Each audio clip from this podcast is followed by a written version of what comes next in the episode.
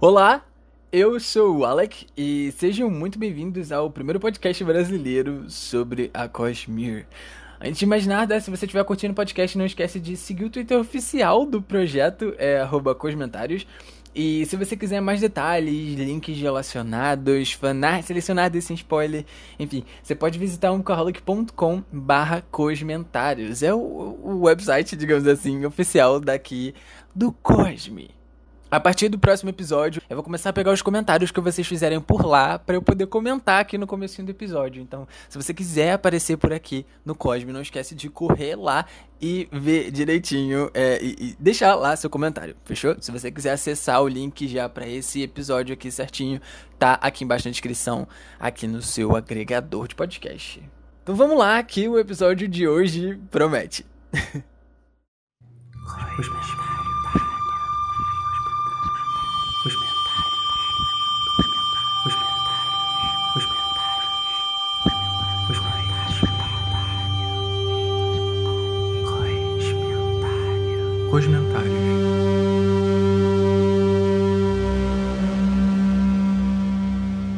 O amor dos homens é uma coisa fria. Um riacho ao pé de uma montanha a apenas três passos do gelo. Nós somos dele, o Stormfather, nós somos dele. Passam-se mil dias e a tempestade vem. Coletado na primeira semana de Bala do mês Shash do ano de 1171. 31 segundos antes da morte. O indivíduo era uma mulher de olhos escuros de meia idade, grávida. A criança não sobreviveu.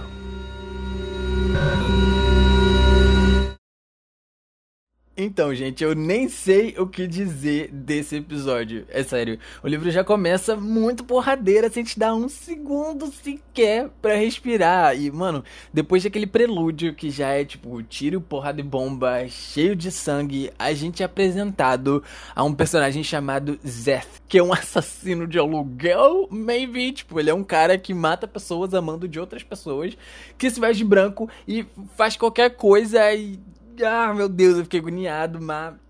Tá, eu vou, eu vou tentar ir com calma pra ver se eu faço alguma coisa fazer sentido aqui nesse, nesse episódio do Cosme.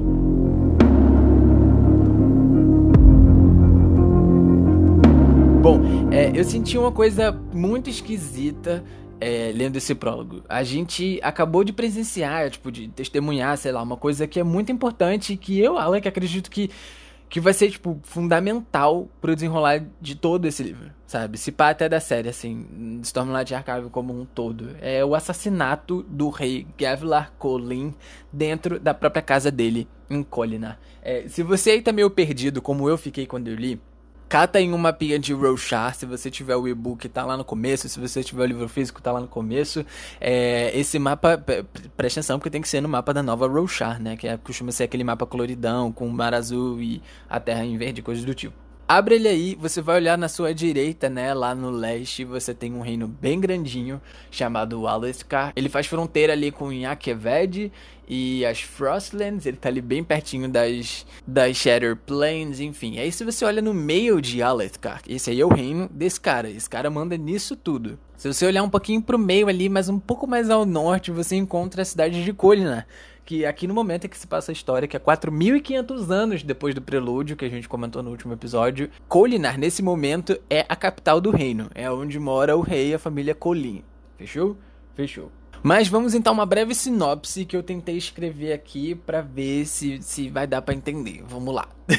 Zeth, Truthless de Shinovar, está em uma missão a mando dos Parshendi para assassinar o rei de Alethkar, quebrando uma trégua pouco firmada. O Shin cumpre seu dever usando uma Short Blade. Além disso, o jovem assassino demonstra as outras habilidades com Lashing, desafiando até mesmo as leis da gravidade. Em seu último comando, aquele, sabe, o comando de morte, um comando de desespero, o Rei Gavlar entrega uma esfera de cristal ao Zeth, o cara que enfim, que derrotou ele e pede para ele levar uma mensagem ao seu irmão Dalinar Colin, ao passo que ele escreve a mensagem com o sangue do rei. O capítulo termina com a visão de um, um Zeth melancólico, solitário e, cara, bastante sombrio, ao meu ver. Gente do céu, muita coisa pra gente comentar. Vamos lá, eu, eu separei aqui, eu tentei fazer um roteirinho dessa vez pra esse episódio. Vamos ver se eu vou conseguir expressar tudo o que eu quero. Bom, a primeira coisa que eu queria destacar aqui é o que eu já falei no começo desse episódio, sabe? O livro não dá tempo para você respirar, ele não te deixa descansar. A gente veio de um prelúdio extremamente assustador, sabe? Com um pacto sendo quebrado e um brother sendo deixado para trás para sofrer no mármore do inferno, dentro do Tártaro, nas profundezas de não sei onde, entende? E logo em seguida a gente já vê, mano, o assassinato de um rei, sabe? A gente encontra esse cara que, mano, vemos e convenhamos, é só um, só um valano, eu adorei isso. Ele é um assassino de aluguel, sabe? Muito creepy, que usa branco, tipo, ele pediu pra ele usar branco, mano. Eu fiquei realmente muito assustado. E, caras, assim, eu fiquei muito impressionado com a velocidade em que tudo isso aconteceu, sabe? É, eu curti muito, de verdade, mas eu também fiquei muito perdido.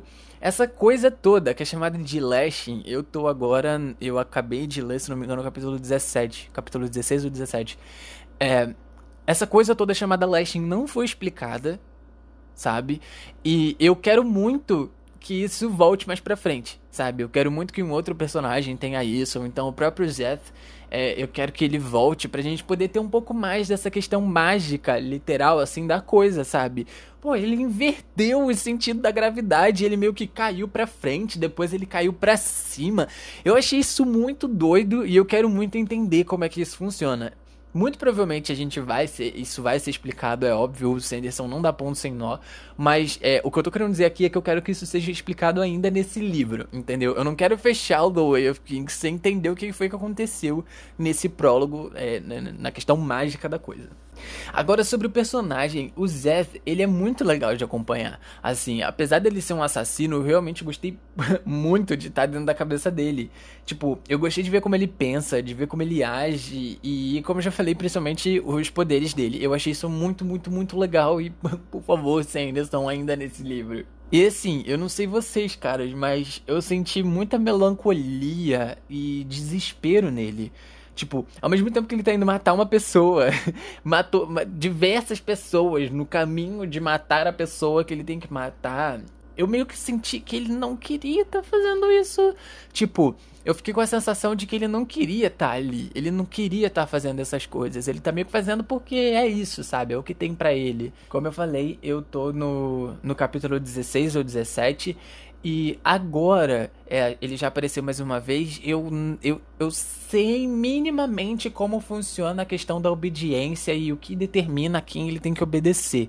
Mas isso não foi explicado por quê, não foi explicado é, nada sobre o lugar dele, que, de onde ele veio, né, que é Shinovar. Inclusive, se você tá aí perdido, ele é um Shin, porque ele é de Shinovar, acredito eu. Vai lembrar também, né, gente, que eu tô lendo pela primeira vez, e se você já tiver, já tiver lido os livros e você quiser fazer alguma correção sem spoiler, você pode me corrigir lá no, no nosso fórum, tá? O link tá aqui na descrição desse episódio, que é o, o, o post especial, específico desse episódio aqui, lá no meu blog, alcoholic.com barra comentários. E como eu tava dizendo, eu já entendi o que determina que ele tem que obedecer ou não, mas isso ainda não foi explicado por quê. Eu preciso de vislumbres disso, sabe? Eu quero, sei lá, um flashback mostrando quando ele morava no lugar onde ele morava, ou, sei lá, um livro sobre ele. Sanderson, pelo amor de seu próprio nome. E outra coisa muito curiosa, agora mudando completamente de assunto, que, que apareceu aqui e eu fiquei muito intrigado, são os Sprints. É, mais pra frente no livro a gente vai encontrar alguns outros, mas é, nunca uma coisa conclusiva, sabe? Nunca um porquê. Só porquê de, de pergunta, nunca um porquê explicando. Eu quero entender o que são essas coisas. Basicamente, eles são é, uns espíritos, umas criaturas, eu não sei nem se eles são um ser vivo, né? Que brotam do chão, do nada, enfim. E aí variam. Então, por exemplo, você tem o Anger Spren, que brota quando a pessoa tá com raiva. Tem Music Spren, que brota quando tá tocando música. O que determina que essas coisas vão criar? Gente, Assim, eu sei que eu tô no prólogo do livro, eu tô comentando o prólogo do livro, que eu tô no capítulo 17 de um livro que tem mais de 80 e, enfim, mil páginas, mas, cara, eu quero respostas. Eu tô ficando muito agoniado, sério. Isso é bom porque me prende na história e me faz querer avançar e procurar cada vez mais. Mas olha, tá fogo. Sanderson, pelo amor de seu nome. Mas enfim, voltando. Depois que o Gavila foi derrotado, ele menciona umas umas pessoas aqui, tipo, ele vai dizer qualquer coisa do tipo, ah, mas o Taidacal Restores e o Sardias estão atrasado, amigo, atrasado pra quê? Vou te dizer, eu sei que eu tô só no prólogo, mas ele fica só criando e gerando pergunta na minha cabeça e eu quero resposta, porra, eu quero resposta.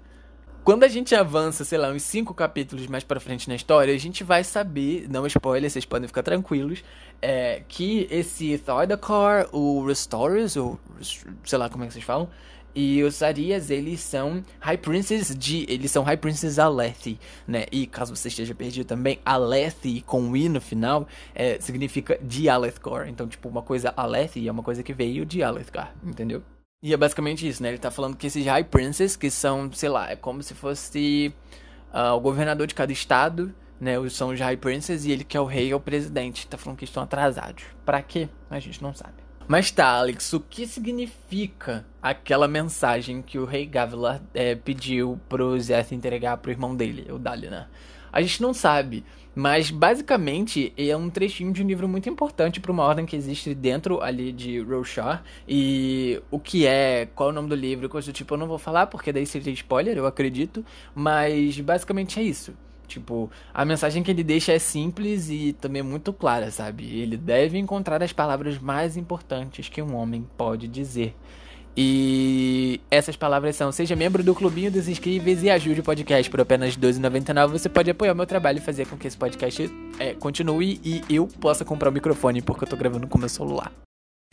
Enfim, é, e no fim de tudo, o Zé ele vai falar uma coisa que me deixou todo arrepiado no final. É, eu fiquei realmente muito, meu Deus do céu, fiquei com um hype lá em cima. Ele fala, tipo, pelo menos você não vai ter que ficar aqui com o resto de nós vendo o mundo acabar. Tipo, o mundo tá acabando, pet da fuck. Será que ele tá falando sobre alguma coisa que tá acontecendo ali dentro? O quanto será que o Zeth sabe sobre as coisas no sentido cosmológico da coisa, sabe? Será que ele tá falando de uma ameaça dentro de Roshar? Será que ele tá falando é, da política? Será que ele tá falando da Cosmere? Do Odium? Do que, que ele tá falando? A gente não sabe. Eu não sei, você não sabe. Prova provavelmente só saberemos daqui uns 15 anos quando chegarmos no livro 6 dessa série, porque, né, Brandon Sanderson tá fazendo intervalos de 3 em 3 anos.